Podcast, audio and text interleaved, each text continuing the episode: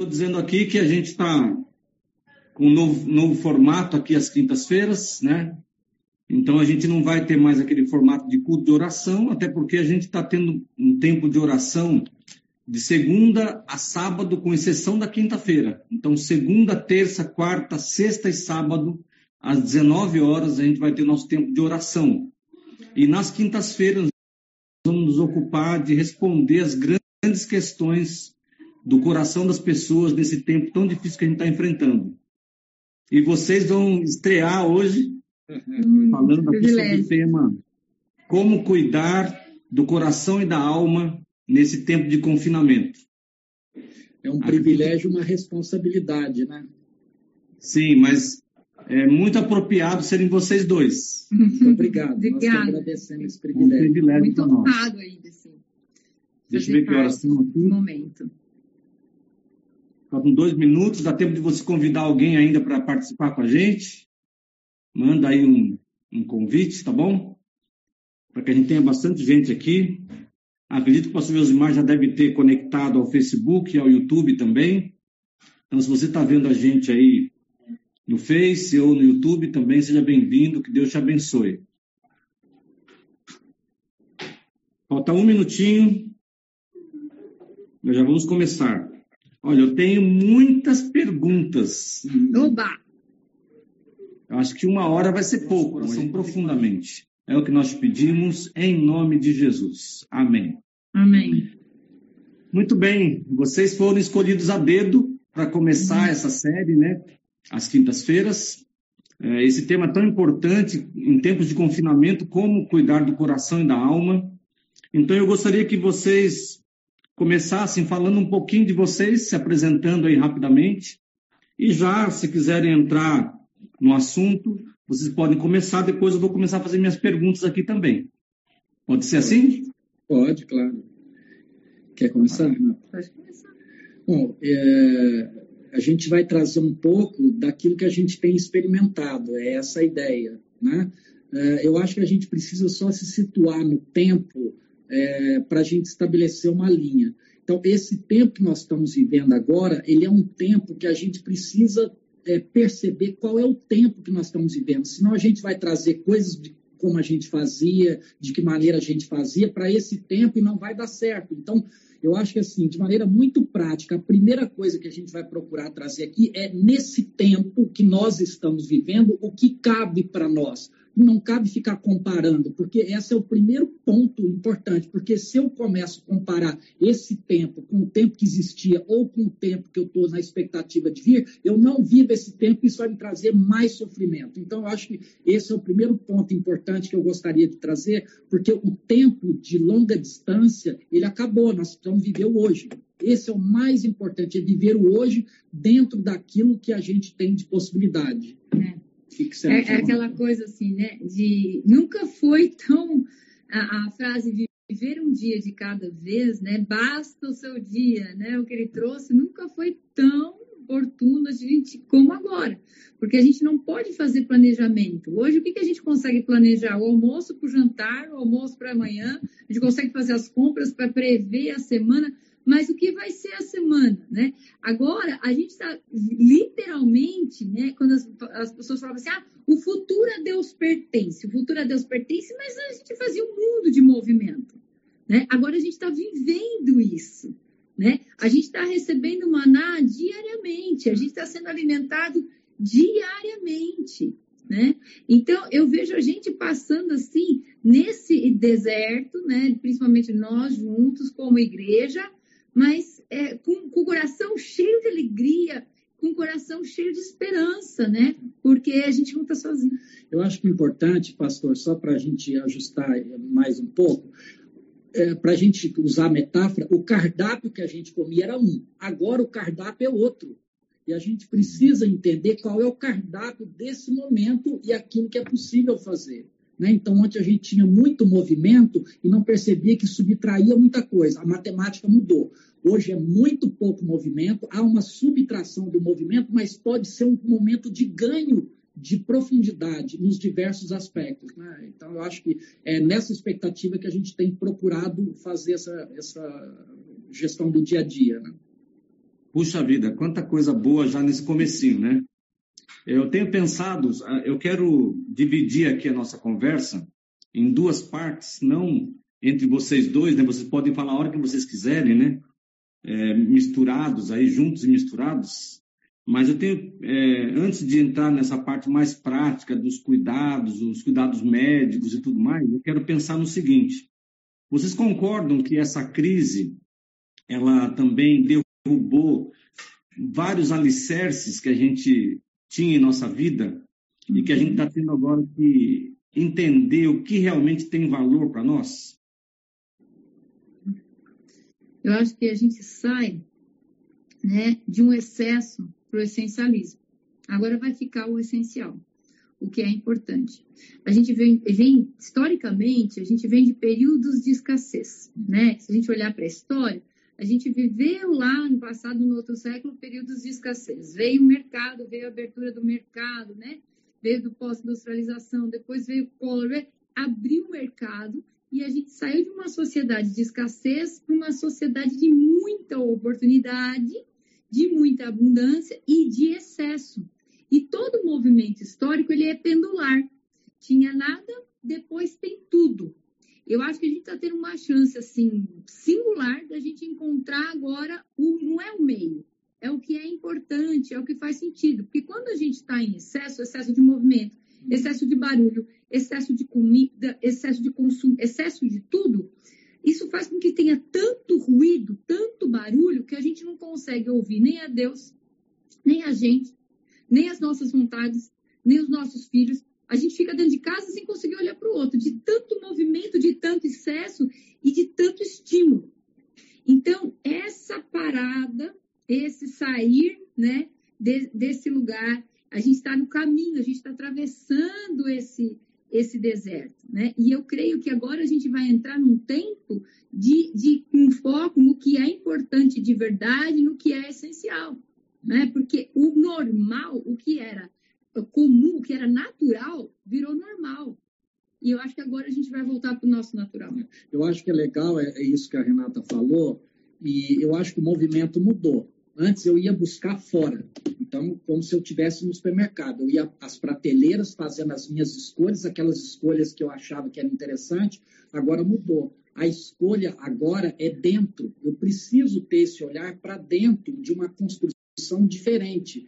Então, isso é muito importante porque isso modifica totalmente. Então, eu agora faço um mergulho para dentro para fazer uma leitura e dentro é o lugar que a gente mais encontra Deus. Então, isso é uma coisa fantástica, porque esse movimento que nós estamos fazendo e temos oportunidade de fazer agora, eu vejo como um movimento de encontro de Deus. Porque a gente, nesse silenciar, nesse tempo de, de, de parada ou de paragem, de estacionamento, é um movimento, é um tempo que a gente pode encontrar Deus profundamente. Profundamente. Uma Não grande oportunidade. Eu vejo como uma grande oportunidade grande oportunidade. Bom, a gente vai voltar a falar um pouco sobre isso ainda, mas eu quero explorar um pouco a, a sua atividade médica, Humberto. Você que está lá em contato diário com essa crise tão grande, é, eu quero fazer algumas perguntas que podem ajudar as pessoas nessa, nessa hora. Ah, alguns, o que você fala, assim, por exemplo, sobre quais cuidados a gente deve tomar depois de tudo que já passou, nesse primeiro momento que a gente já viu, que cuidados a gente deve ter, tomar, além de ficar em casa, ou já pode sair? O que, que você diz como médico sobre isso? Eu acho que assim, alguns cuidados são importantes. É, eu acho que assim, primeira coisa, a gente precisa vencer o medo. A gente precisa ter responsabilidade, não medo. Então, acho que essa é um, uma coisa muito importante, porque nesse período que a gente já tem convivido, tanto dentro do hospital quanto fora, na rotina, o medo, às vezes, ele está paralisando. Então, a gente vai mudar a nossa rotina, mas ela não pode ser permeada por um medo que paralisa. É só por um, medo de autorresponsabilidade, que são coisas diferentes. Então, assim, uh, a gente está num movimento, num tempo onde todas as nossas rotinas elas foram desconstruídas. A atividade física está mudada, a alimentação está mudada, é, o relacionamento interpessoal ou familiar dentro do ambiente de casa ele também está mudado, porque a gente passa mais tempo e todas as configurações elas foram modificadas. Então, isso tudo, se a gente não tiver uma gestação interessante disso, isso adoece mais do que o, o coronavírus porque o coronavírus é só um facilitador para que essas coisas aconteçam num potencial maior. Então, para as pessoas que são idosas e que têm fatores de risco importantes, hipertensão, diabetes, essas pessoas elas têm que ficar em isolamento. As pessoas, nós ainda não estamos liberados para o convívio habitual e rotineiro. Ninguém está liberado ainda, porque a curva ela ainda não se mostrou de maneira tão declarada. Há uma agenda oculta que provavelmente a gente vai perceber nesses próximos dias aí. Já se falou há uns dias atrás e tal, mas ainda há uma agenda oculta que a gente está percebendo é, é, nesses dias. Então, para quem não é do, do, grupo de risco, as pessoas mais jovens e têm liberdade, a caminhada ao ar livre, em ambientes isolados, não em ambientes aglomerados, uma pessoa, no máximo duas. Eu, por exemplo, eu e a Renata, nós vamos juntos. Sai mas a gente sai para correr ao ar livre. Então, isso é permitido, é interessante e é, é, é saudável. É saudável. Então, isso é muito bom. Para quem está em casa e não tem essa liberdade, precisa tomar cuidado, porque o ser humano, habitualmente, ele vive por prazer. Se eu troco um prazer da saída e vou trazer, eu vou preencher esse buraco por alguma coisa. outra coisa. E essa alguma outra coisa, principalmente hoje que tem de mais facilidade, é alimentação. E aí eu vou nos alimentos que têm maior percentual de carboidrato, maior teor de gordura, porque eu tenho como estrutura humana a necessidade de satisfação. Então, eu preciso tomar cuidado aonde eu vou me satisfazer. A outra coisa que me chama atenção nesse período é os curadores, né? Quem que eu vou seguir, quem que eu vou acompanhar. O noticiário hoje, para quem está em casa, é a pior coisa que existe. É a pior coisa que existe, porque ele faz com que a gente, como ser humano, fique pequeno e o, coronavírus ou o restante do mundo fique grande. Ele abraça a gente e sufoca. Eu preciso inverter essa lógica. Nós continuamos seres humanos, a imagem, imagem e semelhança de Deus. E esse coronavírus ele deve ser pequeno, no sentido de que eu possa perceber qual a minha cota parte de responsabilidade comigo e com os que me cercam, mas ele não pode ser maior do que a minha vida. Então, o noticiário, o excesso de notícia é extremamente adoecedor. Então, eu recomendaria também cuidado. Se informe, mas não faça da notícia uma cama de habitação. Então, eu acho que isso é muito importante. Bastante líquido, alimentação mais leve, fruta, verduras, legumes, que são as, os alimentos que são recomendados. O que, que eles mostraram? Quem tem mais complicação é quem tem mais problema. Quem tem mais problema é quem deve tomar mais cuidado no sentido global, tanto de alimentação, dentro do possível. É possível, mora em casa, tem um quintal, dá para fazer atividade, faça atividade física dentro ah, de casa, sala, faça atividade física na sala. Então, assim, o que a gente precisa é perder a régua de medida de quando a gente podia fazer outras escolhas. Essa régua não vale para esse momento. Se eu não adequar a minha mente, o meu coração a esse momento de vida, eu vou ficar paralisado. E nós não estamos de férias. Nós não estamos de férias em relação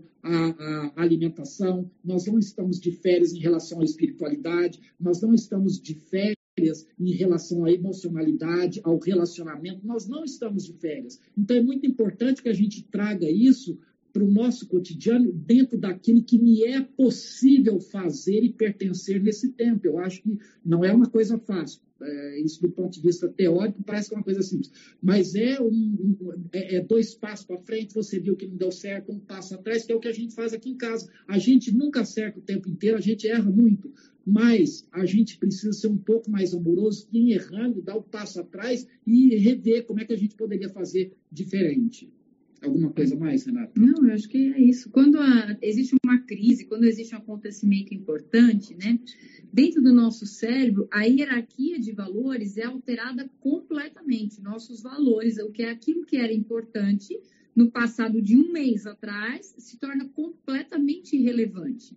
Então, é, a gente precisa ajustar o que é mais importante agora. De repente, exercício não era uma coisa importante antes do corona, hoje é fundamental para manter o quê? A sanidade mental, para manter nosso cérebro funcionando, para aumentar a nossa dose de energia, de endorfina, de serotonina, para a gente não ficar deprimido em casa. Porque todas as vezes que a gente sente ansiedade, a gente sente medo, o nosso, a tendência natural do nosso cérebro é congelar, é paralisar. Existe a amígdala cerebral, que ela fica dentro do cérebro, tamanho de uma, de uma amêndoa um pouquinho maior, que ela, quando ela vê uma coisa nova, diferente, ela ganha volume, e a hora que ela ganha volume, ela toca um alarme e a parte inteligente do cérebro, a parte pensante, o, o córtex é, pré-frontal, essa parte aqui, ele sai de férias. Ou seja, na hora que a gente mais precisa, é como se o dono da empresa, o gerente, saíssem de férias. E quem que vai atuar? O sistema límbico que faz a gente lutar ou fugir. Então, se a gente não tiver muita consciência, a gente se torna muito parecido com animais, em todos os sentidos. Porque o nosso cérebro vai comandar isso. Porque esse seria o nosso natural. A gente vai tentar lutar ou fugir. Esse é o natural em situações de estresse, em situações de medo. Né? Então, há de se ter uma rotina que coisas que nem eram tão importantes viram prioridade, como, por exemplo, a atividade física para manter a minha sanidade mental. Né? Comia mais doce, vai ter que reduzir. Por quê? Porque o doce, o açúcar vai aumentar em muito a ansiedade. Aliás, é uhum. interessante isso que a gente pode reforçar, que ela fala do começo, só para fazer uma metáfora. O cardápio desse tempo é outro.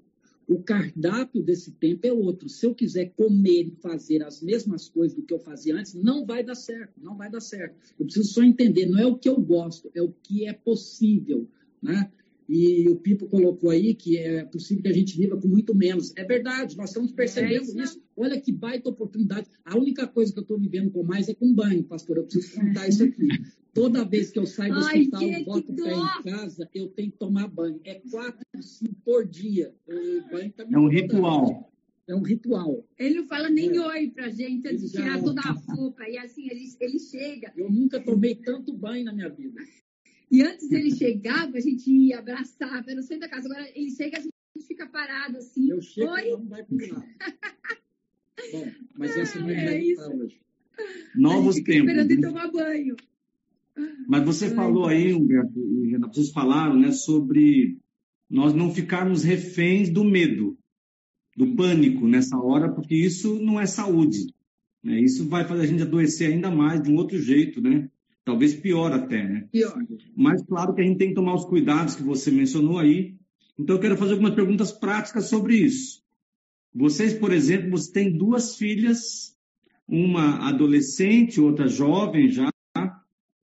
Como que vocês estão cuidando é, para suas meninas não surtarem uhum. dentro de casa? E é, se vocês responderem essa pergunta, vão me ajudar, porque eu tenho dois aqui também Primeira não é coisa é falar que a gente não é modelo nenhum, Isso. não é referência de absolutamente nada. Então, todos os perrengues que vocês estão passando aí, a gente está passando aqui, né? Então, assim, a gente tem, tem dia que dá tudo muito certo e que elas colaboram demais e que todo o nosso combinado, a gente tem uma agenda mínima viável. É uma agenda mínima. Todo, os quatro têm uma agenda mínima. Qual que é a agenda mínima? Atividade física, tem que ouvir uma pregação todo dia, tem que ouvir, fazer um devocional é, todos os dias e não, e não pode acordar depois, muito depois das 10, 10 e meia, no caso da Júlia. Não, no caso da Júlia. A Bia está é, tá mais tá tranquilo, porque ela tem muita aula da faculdade. Então, às vezes, sete e meia, oito horas, ela já está feliz, alegre, sentada no computador. Não, gente, está que sim. Eu tenho mas, até medo de passar é, perto. É, mas ela, ela ficou fácil, porque a escola já deu ajuda, né? A Júlia não, a Júlia está de férias. Então, o que, que a gente combinou? Não dá para a gente brigar com o horário que eles vão dormir, porque os adolescentes hoje têm outra dinâmica. Mas a gente pode estabelecer um horário para acordar. Um horário para acordar, eu já comecei a sinalizar o horário que eles vão ter que dormir porque senão fica muito pesado. Então, para a gente não brigar para desligar celular, não brigar para estabelecer um horário para dormir, aonde eles próprios estão se reunindo, se, se, conversando e tal, a gente estabeleceu um horário para acordar razoável, nove e meia da manhã. Aí, não acontece, disso, não rola todo dia. Sim, Hoje foi 10 e pouco. É, mas aí a gente vai todo dia, vai ajustando, não no sentido de alargar o horário, mas é de ajustando o compromisso, porque o que é combinado é combinado. Né? Mas a gente precisa estar atento, porque há uma tendência nesse tempo de que o combinado, Trocar o dia pela noite. o combinado ele se desfaça ou se liquefaça. Né? Então, isso é muito importante. A outra coisa, eu acho que a gente precisa procurar algo que possa, possa trazer para a gente. Então, para nós, o que, que é? A gente se alimenta, eu levanto muito cedo, a Renata muito cedo. Elas também, ela tem o horário delas, mas ela trouxe alimentar da palavra de Deus. Isso é um valor dentro de casa. E esse valor nesse tempo é um tempo, não vou dizer que seja mais importante, porque o valor ele deve ser uma coisa permanente em qualquer época, mas a gente não pode abrir mão. Né? Então, acho que isso é uma coisa. Agora mesmo, a gente sentou para jantar, Humberto fez assim: vocês fizeram devocional hoje? A Bia voltou e falou: pai, eu tenho 19 anos. Aí ele falou assim: Eu vou perguntar se você fez seu devocional enquanto eu estiver vivo. Né? Então, assim, por quê? É Porque a gente sabe que não é fácil para elas, não é fácil para a gente. Não é, é assim, é, não é fácil para ninguém. Né? Então, assim, é, é, a gente tem a flexibilidade, cada vez assim, um dia dá certo, outro dia não, um dia dá certo nove e meia, quando é nove e meia, dez horas, todo mundo, elas já tomaram café tal, e tem dia como hoje, que tem, fica que chamar duas, três vezes, aí fala, seu pai vai chegar, nossa, aí... Agora, outra coisa que a gente percebeu é que tem espaço de estar que eles precisam estar do jeito que eles estão. Né? Então, cada um Fica tem a sua individualidade Durante o dia mesmo, cada um tem a sua individualidade. Então, tem aquele momento que eles precisam da individualidade deles. Eles não, se eu venho no meio do dia no hospital, raramente eu vinha, mas agora é, a rotina ainda não está normal. Tem muita urgência, mas eu ainda não estou trabalhando normal. Então, às vezes, eu venho no meio do dia, eu chego e cada um está inserido dentro da sua realidade, daquele, daquilo que eles fazem naquele horário. Então, antes eu chegava no final do dia, e a gente todos se um monte. Agora, eu chego, né? cada um, a gente se cumprimenta, tudo, depois que eu tomo banho, porque senão nem oi eles falam. aí a gente se cumprimenta, e aí depois só que cada um tem a sua rotina. Então eu percebi, isso foi preciso eu perceber, não dá mais para ter aquela festa que a gente fazia, porque eu estou no meio do dia, e eles estão tendo também a rotina deles, né? Então a gente também precisa perceber e se, é, é, é, se construir exatamente percebendo que eu também preciso ter essa rotina e não incomodar incomodá-los. Né? Não, e foi bem difícil no começo é. a gente se ajustar, porque tô, a gente está junto há 23 anos. Nunca tive Humberto de dia, porque assim, a gente sai de férias, viaja ou faz alguma outra coisa, mas não fica dentro de casa. Aí, três horas da tarde, estava aqui, ele falava, vamos tomar um café, vamos conversar. Eu falava, não, eu estou trabalhando, porque eu já trabalhava, sempre trabalhei, fazem anos que eu trabalho dentro de casa. Ele falava, não, mas eu quero conversar agora. Ele falava, não, mas eu não quero. Ele falava, mas você tem seu negócio, você tem a hora que quer. Eu falava, mas então, eu não quero. Eu não quero ficar aqui agora, eu quero trabalhar, eu quero fazer minhas coisas. Então, assim, foi mas, tudo muito é, mas é legal de, difícil disso, no começo. É legal dentro disso que aí tem jantar, almoço, quando a gente está junto, para todo mundo. Então, essa agenda mínima, ela tem que premiar ah, é, a gente almoça as refeições juntos, porque o jantar para nós sempre foi o almoço eu nunca consigo ver, que é o horário que eu estou no hospital, sempre nas intervenções. Mas o jantar, a gente sempre tem o combinado de que pode cair o mundo. Nós quatro jantamos juntos, a não ser que me chame, ó, tem um paciente com infarto agora, tem risco de vida, eu levanto e vou embora. Mas é um valor. É um valor. valor. Só que agora, nesse tempo, esse valor, por exemplo, se eu consigo vir almoçar em casa, sentamos nós quatro para almoçar, sentamos nós quatro para jantar, e, e, aí depois a gente tem mais atividade junta. E depois dessa atividade junta, temos eu com a Renata e elas têm atividade e agenda delas com a liberdade que é Eu possível, sempre fico né? um pouquinho mais, à é, noite ele dorme um pouco mais cedo, eu sempre fico, assisto uma série com elas, vejo uma coisa que elas estão vendo, assim, sabe? Procuro entender um pouquinho do mundo delas, elas me mostram as coisas, né?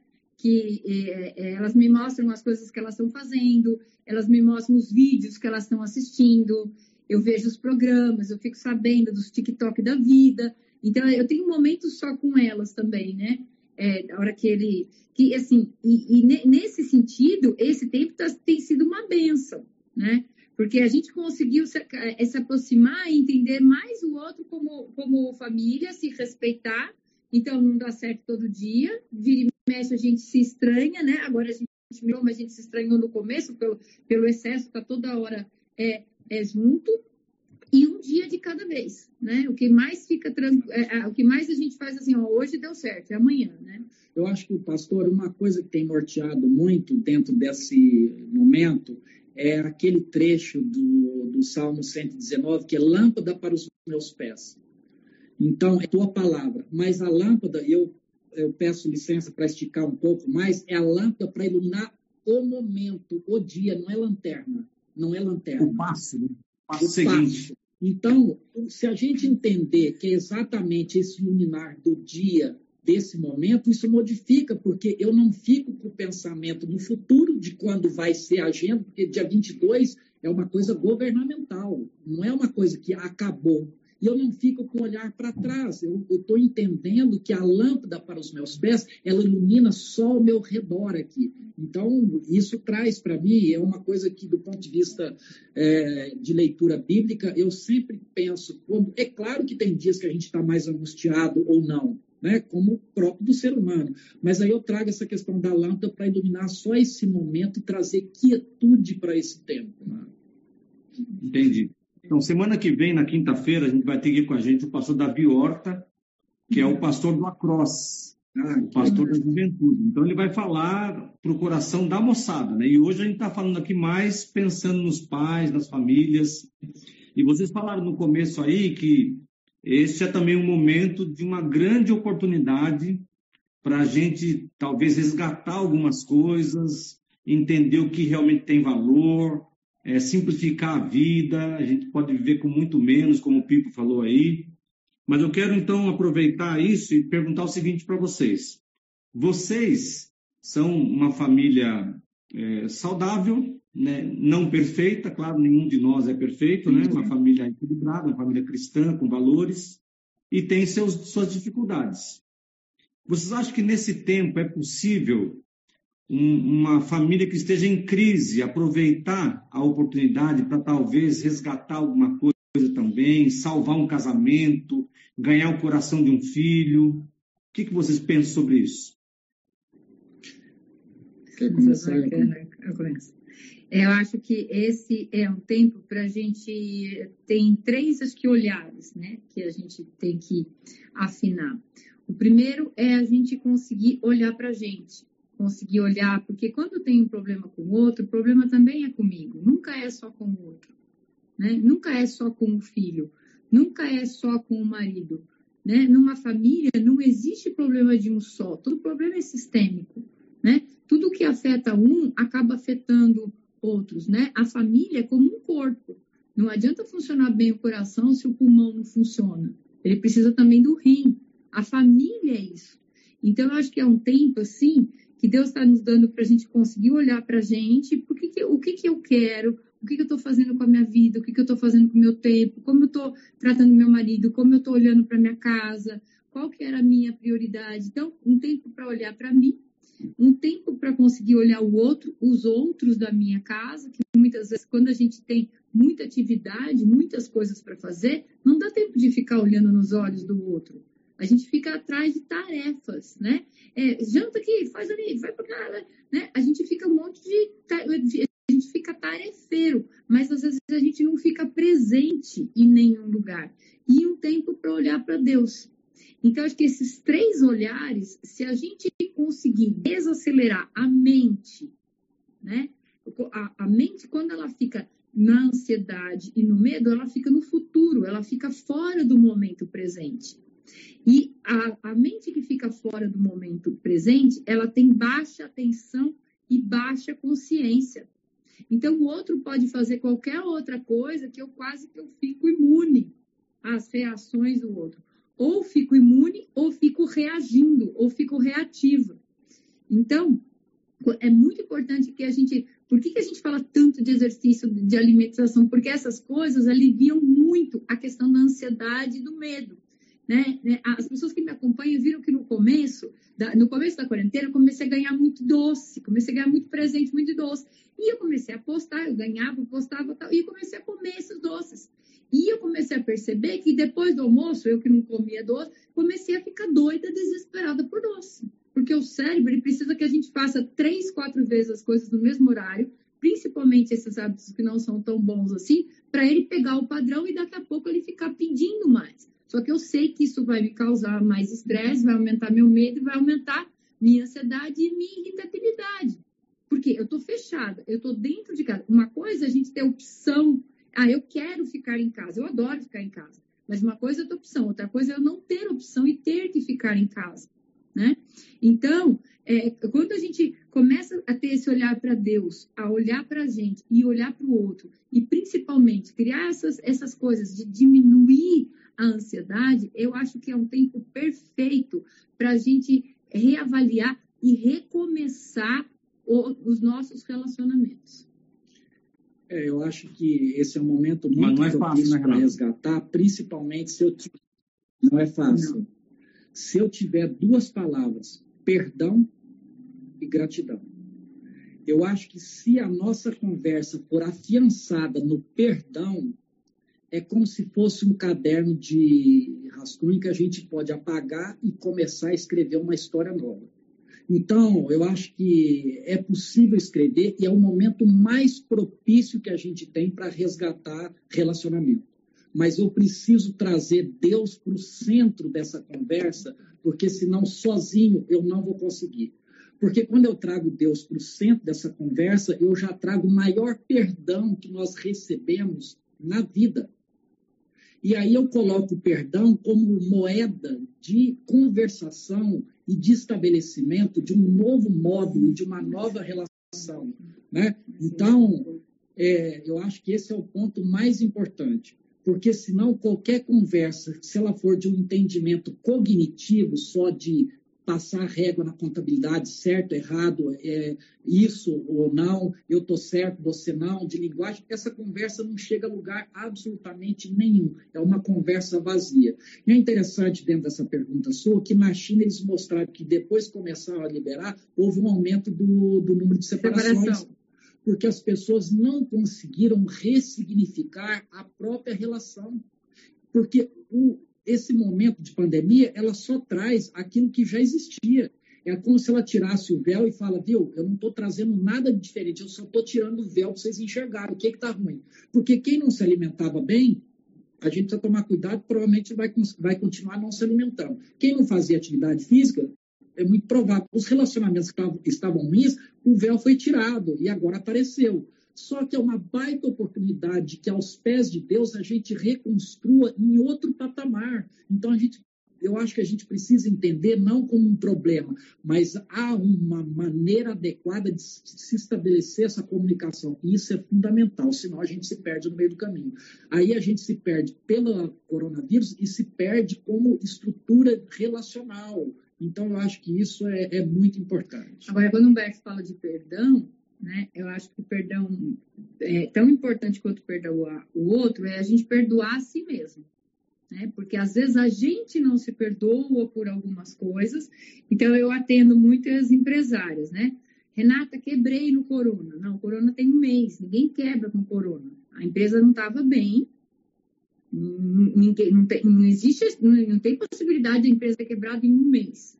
As coisas não estavam bem, não tinha fluxo de caixa, e agora, na hora da dificuldade, não tem dinheiro. Mas não foi o corona.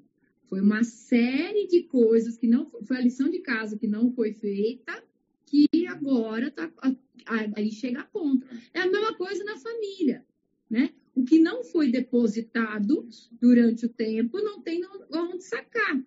Então, quem está muitas vezes vivendo com dificuldade nos relacionamentos familiares, dá uma olhadinha para trás e vê o que você plantou, vê o que estava semeando, vê o que estava semeando antes, o que estava fazendo antes. E assim, e o que, que, eu acho que é importante, principalmente para um casal? Faz uma linha do tempo, aonde que a gente se perdeu?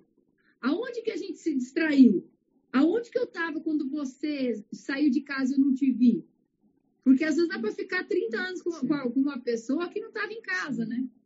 É, eu, eu, acho que o que trouxe muita evidência agora essa pandemia é que a casa, muitas vezes, embora a gente nem percebesse, a casa virou um, um local de passagem. A pandemia chegou e falou assim: para, para, para, vamos parar tudo. A casa é um lugar de estar. Estar, estar com os seus, estar com Deus, estar de maneira relacional. A pandemia trouxe isso para a gente. E a gente muitas vezes fica olhando para o coronavírus e ele, ele vai tomando uma proporção. Não, vamos olhar por cima. O que, que eu aprendo com você? Que a casa é um lugar de estar, que as construções familiares é o que a gente tem de mais importante. A partir daí eu consigo estabelecer outras relações saudáveis, mas se a estrutura, o núcleo central não tiver ajustado, a gente se perde. Né? Então, na verdade, o que vocês estão dizendo é que a gente tem que perdoar e também se perdoar e, e ter um coração agradecido. Porque quem não e... se perdoa, não perdoa o outro. Sim. Agora vamos pensar. Quem é muito crítico, quem é muito duro consigo mesmo, quem é muito exigente, quem é muito julgador consigo mesmo, é muito difícil perdoar o outro, né? Então eu quero esticar um pouquinho esse tema e pensar no seguinte, né? A pessoa pode estar acostumada já a trazer essa carga de, de hábitos ruins, né? De sentimentos ruins, de atitudes que machucam, e ela vem com tudo isso e se vê agora dentro de casa 24 horas com a família, com a esposa, com os filhos, com o irmão, com os pais, aí olhando para cada ângulo, né? Uhum. É, a gente percebe que ou a gente controla as nossas reações ou a coisa vai arrebentar de vez. O que motiva é a gratidão e o perdão. É a essência do nosso coração, tem que ser isso.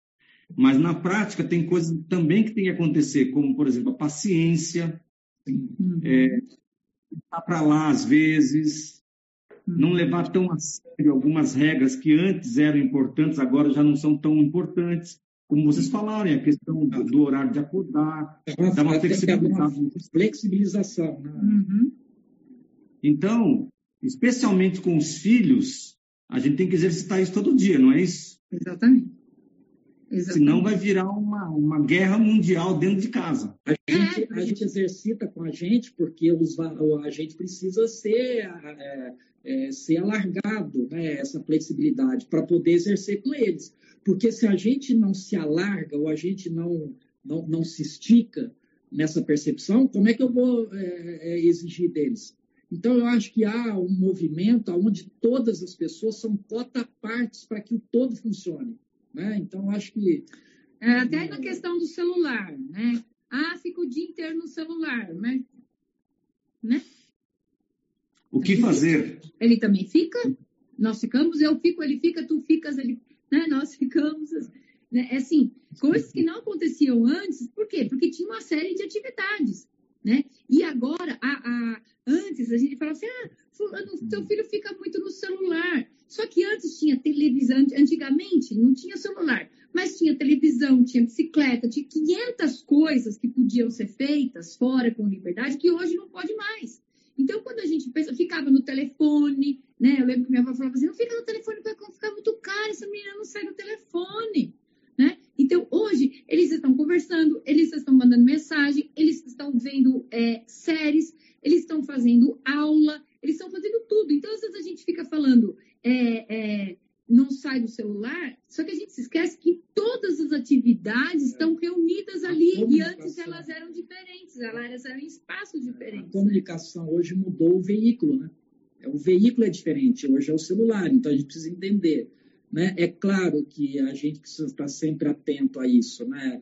Agora, a gente também, nesse momento de isolamento, né, de confinamento, de certa forma, a gente precisa ter uma atitude propositiva, no sentido de estabelecer, de oferecer mais coisas, né, de estar mais junto, porque senão cada um fica levando a vida que quer. Então, há também essa necessidade uma proatividade da gente. Né? Por exemplo, para dar um exemplo simples, aqui nós compramos um quebra-cabeça, ele não sai, não tem habilidade do senhor aí para montar quebra-cabeça. Da Sara do Leandro. Da né? Sara do Leandro também, Nossa. né? E, de vocês. Mas ele vai saindo. Outro dia aparece, apareceu uma novidade, vamos fazer uma filmagem. Estou eu lá dentro, junto com as meninas também. Então, eu estou fazendo, tô dançando gente, no TikTok. A gente precisa. Um negócio terrível de ver, ninguém precisa, merece. A gente precisa ir criando um movimento também de mudança com a gente, porque a gente só consegue mudar a gente. Que quando eu mudo, a gente também impacta e traz leveza para o ambiente, porque o ambiente ele já vai estar, tá, é, é, de maneira geral,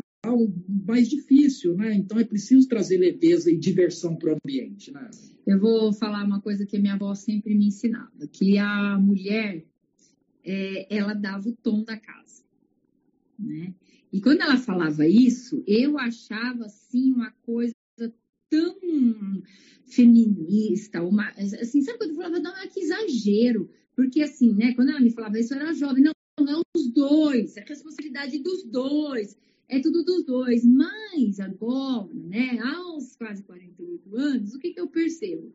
Que muitas vezes a nossa capacidade de ter, fazer empatia, de ser mais flexível, de conseguir planejar, por exemplo, a gente tem planejado a nossa, nosso jantar de amanhã é macarrão mas a gente escolheu o que, como vai ser o macarrão, a gente escolheu o nosso, o nosso almoço de. É, o que, que a gente consegue planejar hoje? No máximo, a gente consegue planejar todo final de semana. O quê? Comida só.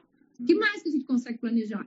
Eu não sei nem se ele vai estar uh, ou não comigo nas refeições, mas as comidas já estão planejadas. Então, quem que vai fazer o almoço? Isso, quem que vai fazer o quê? E elas vão ocupando também a cabeça. A gente vai sentar em volta, conversa. A gente tem feito receita que nós nunca fizemos, né, Renata? Então, já, eu, graças eu vou a gente, quer dizer ele. É isso. Mas aí, as duas vêm me ajudar. E eu fico olhando. As duas vêm me ajudar, né? qualquer, eu, qualquer oportunidade. Eu vou, vou, dar um exemplo. Eu nunca fiz costelinha na minha vida. A semana passada fomos fazer costelinha com goiabada cremosa, porque elas viram uma receita. Tudo, né? Todas as receitas Outro dia queriam fazer, vamos fazer uma paella caipira. O que eu quero dizer é que isso a gente guarda para o sábado e domingo, porque eu preciso marcar esses dias como dias diferentes, dos outros, do meio da semana. O meio da semana é aquele bate-bate. Coxa, né? Coxinha sobre coxinha. É, ele falou, coxa sobre coxa, agora de novo. Semana, mas eu preciso guardar para o final de semana alguma coisa que faça com que haja uma mudança de percepção na cabeça, na cabeça e no coração. O coração sempre tem que estar junto. Né? Mas eu preciso trazer uma mudança que aquilo marque os meus dias, porque os dias não estão marcados pelo ir e vir. O meu ainda está, porque todos os dias eu saio. Então, os meus dias estão marcados pelo ir e vir que eu fazia. O delas, não, é só para o estar. Então, se eu estou no estar, não estou marcando o dia pelo ir, ir, e vir, eu preciso estabelecer uma outra maneira de percepção de que os dias mudaram, que não é mais o meio da semana, que é o final de semana. Então, a gente conseguiu estabelecer isso dentro da parte de, de culinária, né? com elas e elas participando. É, e elas falam também, exercício, a gente, elas têm que fazer todo dia 40 minutos, não tem, não tem choro. Aí é só, sábado e domingo nós não vamos fazer, viu? Sábado e domingo nós não então, elas começam a segunda já avisando que sábado e domingo elas não vão Aí, fazer. sábado e domingo, a gente deixa só para elas perceberem que é sábado e domingo, mas segunda tem que cair no batidão. Então, isso são coisas que a gente vai tentando. Então, acho que cada construção familiar é de uma maneira. Nós não queremos trazer a nossa realidade como uma realidade que deva ser feita em ah, todo lugar. Outra coisa Mas eu acho que tem algumas coisas que há uma sobreposição, porque as realidades também são parecidas. Né? Outra coisa que eu acho que é importante, principalmente em relação aos nossos filhos, é a gente falar dos nossos sentimentos. Que a gente, nós não somos super-heróis, a gente não está bem o tempo inteiro e não está sempre tudo bem. Então, às vezes, fala, mãe, você está quietinha. Fala, ai, filha, eu estou triste, hoje eu estou angustiada, hoje eu estou com o coração apertado, acho que hoje eu queria passear. Ah, hoje, então, outro dia teve um culto. Acabou o culto, eu comecei a chorar, chorar, chorar, porque eu estava com saudade da igreja, porque eu estava com saudade de, Então, outro dia eu li, vi uma frase assim, que bom, agora a igreja está em casa, então a gente não precisa mais da igreja. Eu falei, gente, essa pessoa nunca teve igreja.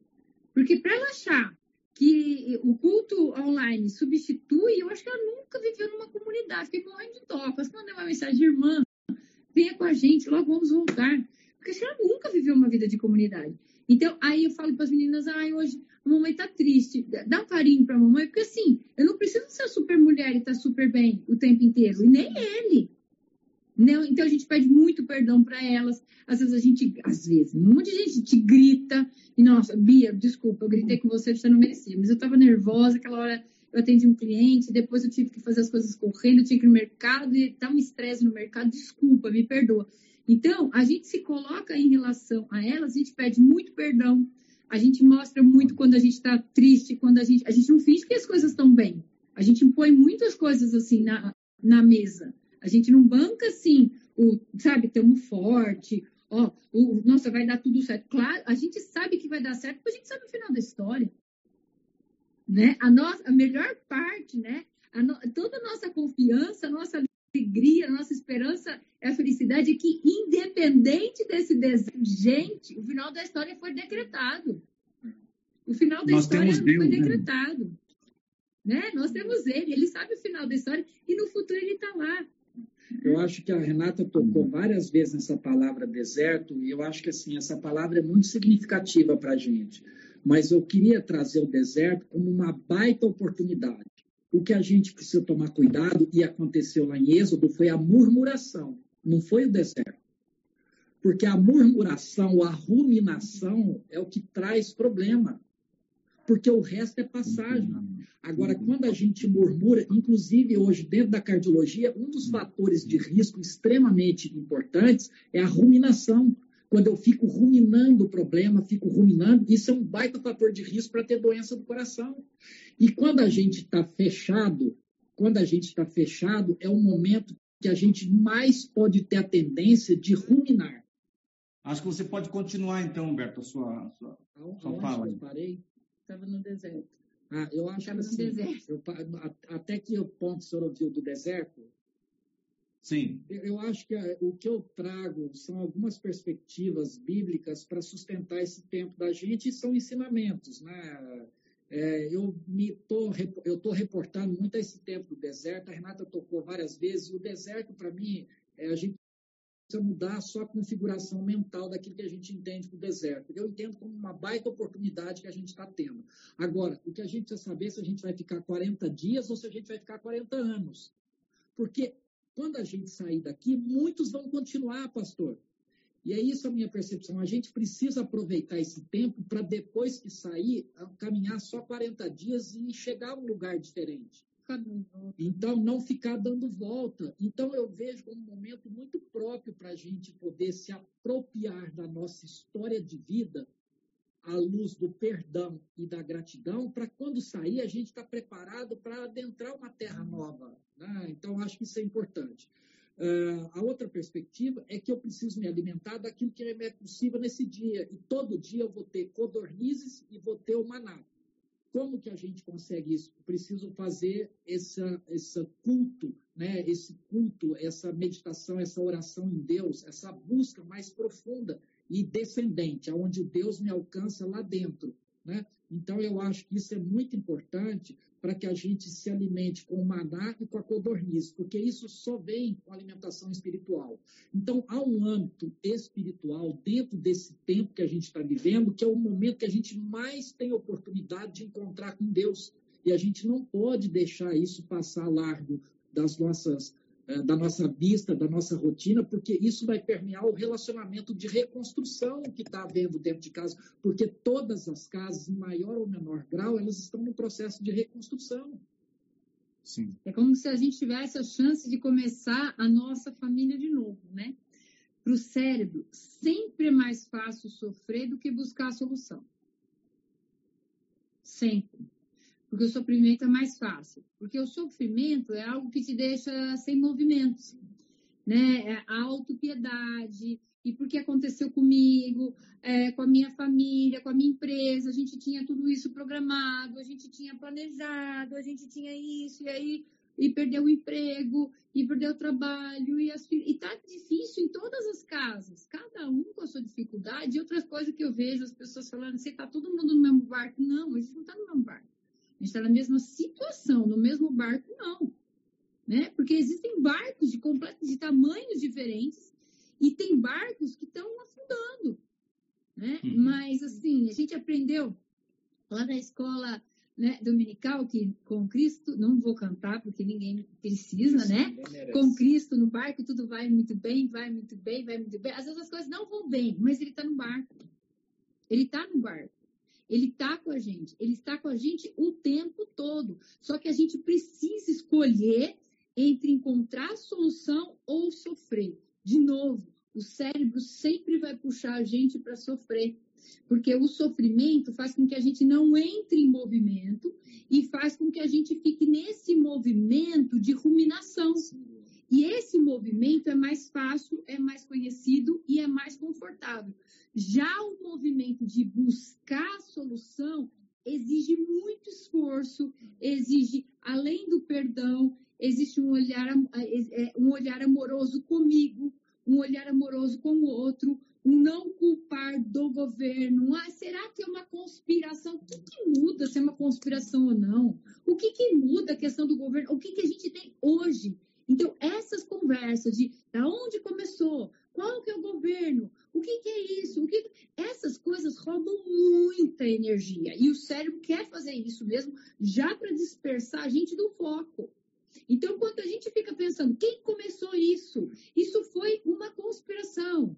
Ah, então a, a questão é do governo. Não, a questão, oh, nossa, agora o Mandetta caiu. Nossa, o homem caiu agora. Gente, o que, que a gente tem hoje? O que, que a gente tem agora? Qual é a solução que eu vou encontrar para o meu barco, para o meu barquinho, agora, nesse momento? Mas o que nós temos que acreditar? Cristo está no barco. E se a gente lembrar da história, quando ele falou, né, é assim, anda, né?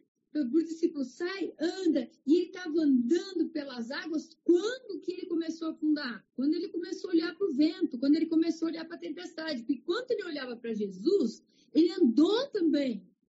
Né? Ele não estava afundando.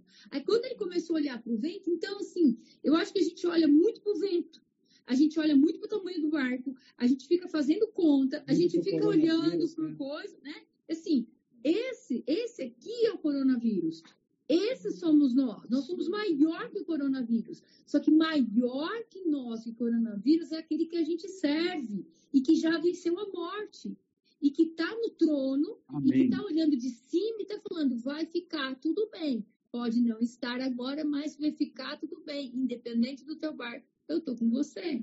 É interessante isso que a Renata falou, porque dentro dessa construção neurológica, esse caminho do, do sofrer e da paralisia e do, de ficar congelado é o caminho mais fácil e que dispensa a menor energia possível. Né?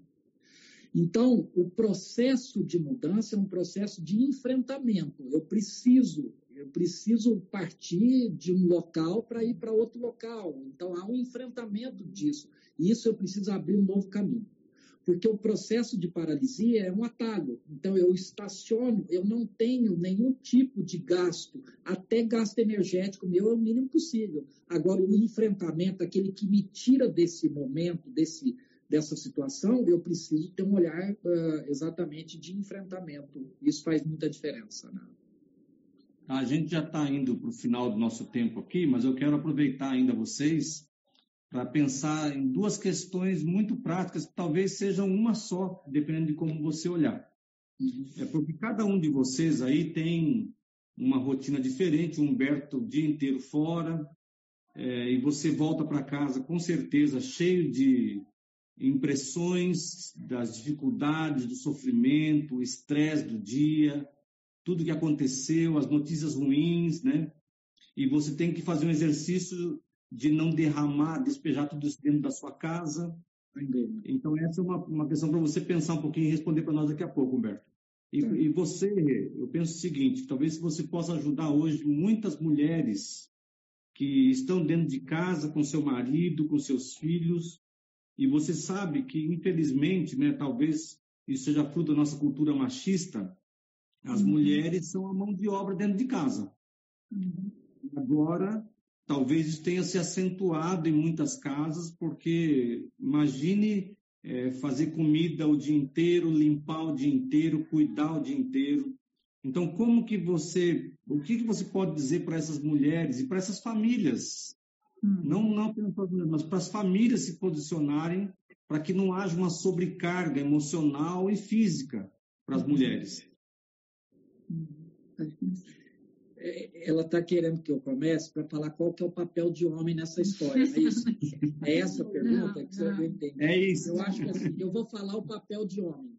O homem hoje, ele precisa se configurar num novo modelo. O homem hoje é um homem parceiro. Ele tem que chegar em casa e participar das atividades da casa. Ele não é um homem provedor mais, porque até porque em muitos lares a mulher é provedora ela ganha mais do que o homem, isso é uma realidade. Então, Eu acho que assim, o mais importante, quando a gente chega em casa, eu sou parte daquele ambiente. Se eu sou parte, eu tenho uma cota parte de responsabilidade. Tem coisas que eu sou mais afeito e posso fazer com mais facilidade. Por exemplo, lavar e passar, não conte comigo, eu não tenho jeito para isso. Mas cozinhar, lavar louça, é, ajudar no restante do que for preciso, eu sou um baita um parceiro. Você pode falar assim. Verdade, para cozinhar, então, Agora, é espetacular. O que, eu, o que, eu, percebo é que os homens, eles ainda, muitos deles, muitos deles, tem muitas exceções, mas muitos deles, eles ainda não assumiram um novo papel à luz desse tempo, mas não é só desse não tempo tem nada de isolamento, corona. é desse momento histórico que a gente está vivendo. Então, o homem hoje ele é coparticipante dentro do ambiente familiar. Não é aquele homem que chega, senta no sofá e vai assistir o jornal ou querer ser servido. Não. Hoje em dia, todo mundo serve, cada um serve ao outro. Com isso, você estabelece uma outra dinâmica familiar. Então, eu acho que isso é, é o conselho que eu daria para os homens que estão aqui né? que eu acho que a gente precisa, talvez, se a gente ainda não fez esse giro de realidade, que eu chamo, a gente precisa fazer esse giro. O tempo é outro, o momento é outro, e nós somos outros, graças a Deus. Graças a Deus. Como você faz para não da mulher? Não, você responde, ele perguntou. Não, é, você quer que eu fale já da pergunta é, minha? Como que eu faço? Favor. Liga, desliga? Isso, eu acho que assim, é, o tempo e a idade, eles vão trazendo maturidade para a gente. Então, essa maturidade hoje, a gente consegue, ao mesmo tempo, ter empatia e compaixão com quem sofre. Também, quando eu chego em casa, eu comento algumas coisas, né? mas eu não trago o ambiente do hospital para dentro de casa. Então, isso, o tempo foi é, trazendo essa maturidade para eu poder separar que são dois ambientes. Porque quanto mais a casa é um lugar de aconchego, onde a gente renova as nossas forças, renova a nossa espiritualidade, renova a relação familiar. Quando eu tenho essa relação bem construída, eu estou fortalecido para sair para o ambiente hospital, do hospital, aonde a gente é, é ninguém vai para o hospital para contar boas histórias, vamos ser honestos. Mas eu tenho que sair da minha casa para contar boas histórias dentro do hospital. Então, preciso inverter essa lógica. Eu recebo em casa pela meditação, pela oração, é, pela relação familiar para poder chegar no hospital e ter alguma coisa para oferecer. Porque o conhecimento técnico é importante, mas tem várias pessoas com muito conhecimento técnico. Eu preciso levar um capital humano para poder que o humano toque o conhecimento técnico, senão o conhecimento técnico não tem valor nenhum. Então, dentro disso, separar as coisas é fundamental. E a outra coisa, foi um divisor de águas na minha vida, que foi a espiritualidade. Colocar a espiritualidade como um movimento central, um guarda-chuva, onde todas as coisas se assentam, modifica a maneira da gente enxergar a vida, de se relacionar e de se reabastecer para poder oferecer. Porque se eu sair de casa vazio, quando eu chego lá, eu viro do avesso. Eu viro do avesso. Então eu tenho que sair de casa cheio. Agora, quando eu saio de lá desabastecido, eu não posso chegar aqui em casa e, e, e desabastecer a minha casa porque a casa da gente é o lugar que a gente procura abastecer, não desabastecer. É, essa é a história, tanto do ponto de vista de alimentação, quanto do ponto de vista de, de cuidado. Então, o local que a gente deve abastecer como ensinamento, até bíblico, é a casa da gente, nas diversas construções que ela faz parte. Então, esse tempo que eu vivo hoje, eu tenho conseguido, com a maturidade, com a espiritualidade, tentar separar um pouco mais. Aonde eu estou, eu estou por completo. E eu acho que é isso que talvez, eu não sei se é, é o que eu tenho servido para mim e para o meu cotidiano aí.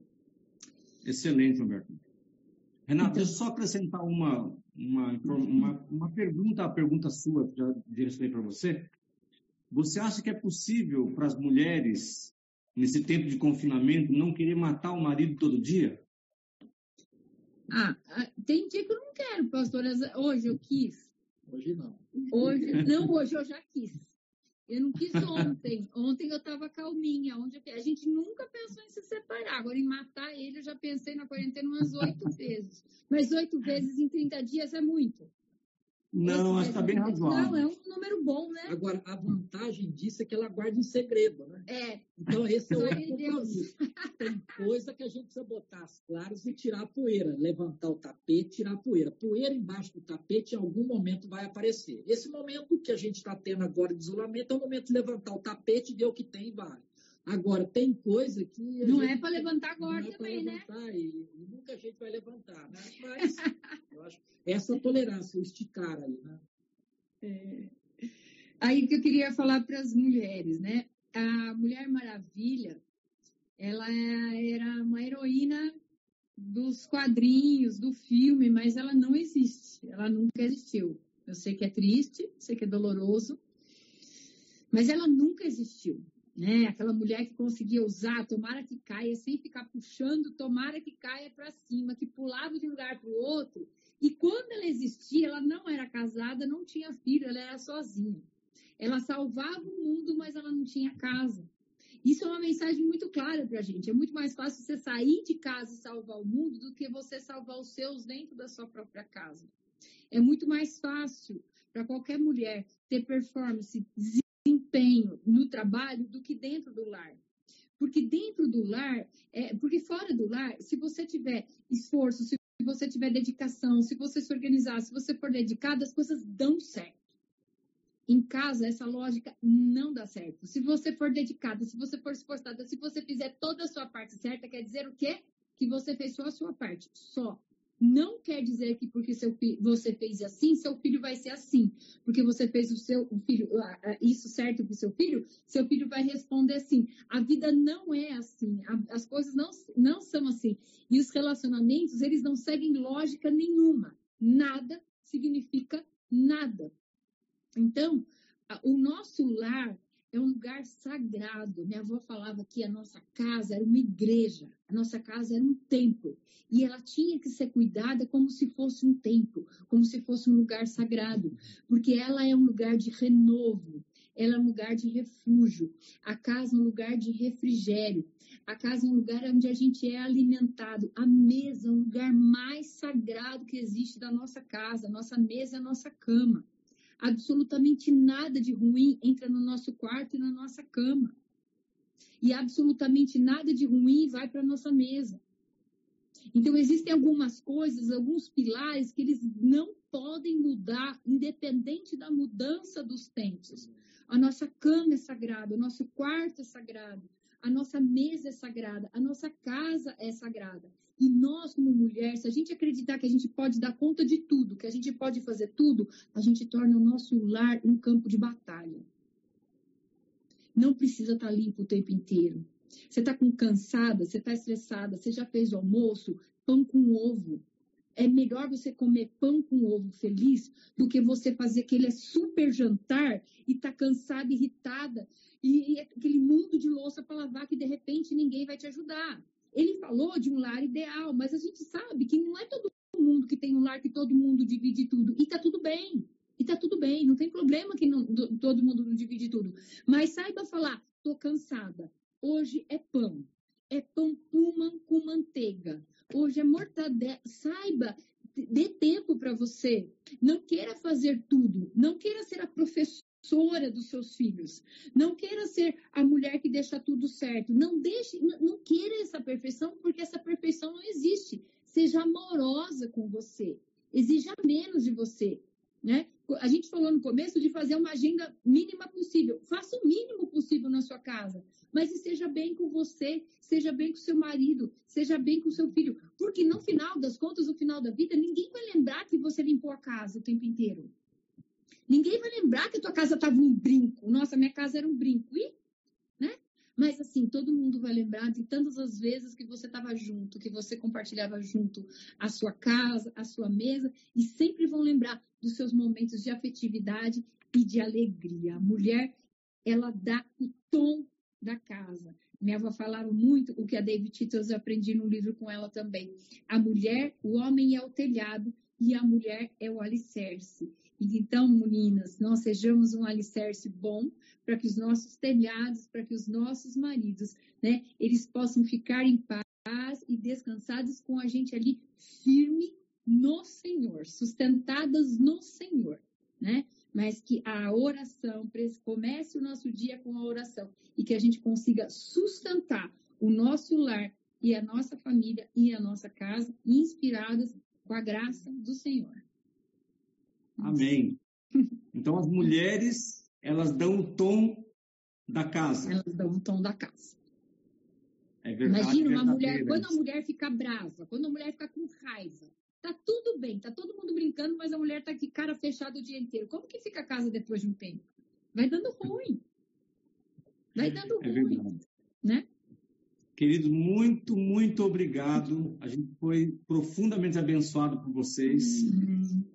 Quero terminar é, orando por vocês, por, sua, por tudo que vocês têm passado e por todo mundo que está com a gente aqui nesse tempo, tá bom?